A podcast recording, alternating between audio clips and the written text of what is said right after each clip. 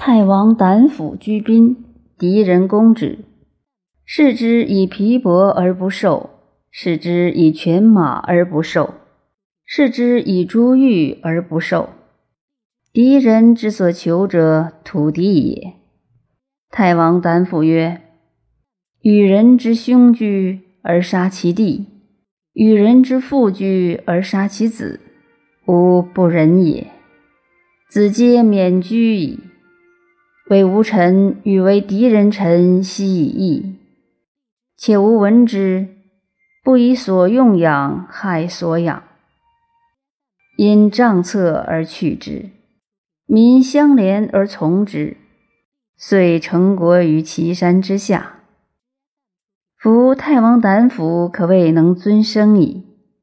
能尊生者，虽富贵，不以养伤身。虽贫贱，不以利累行。今世之人居高官尊爵者，皆重失之。见利亲亡其身，岂不祸哉？